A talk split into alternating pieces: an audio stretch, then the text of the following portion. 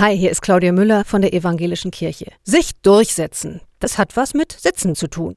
Ich wünsche euch die Durchsetzungskraft einer Rosa Parks. Montgomery, USA, November 1955. Die farbige Arbeiterin Rosa Parks sitzt müde im Bus.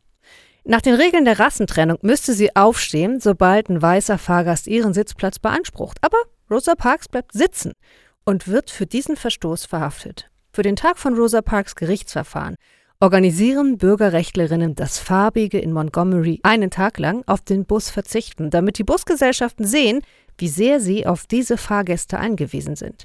Und die Farbigen verzichten. Über ein Jahr. Mit ihrem Protest setzen sich die Farbigen in Montgomery durch. Die Rassentrennung in den Stadtbussen wird schließlich aufgehoben. Manchmal ist es mutiger, sitzen zu bleiben, als aufzustehen. Ich wünsche euch für eure Herausforderungen Gottes Segen und dass ihr euch durchsetzen könnt. Bleibt behütet.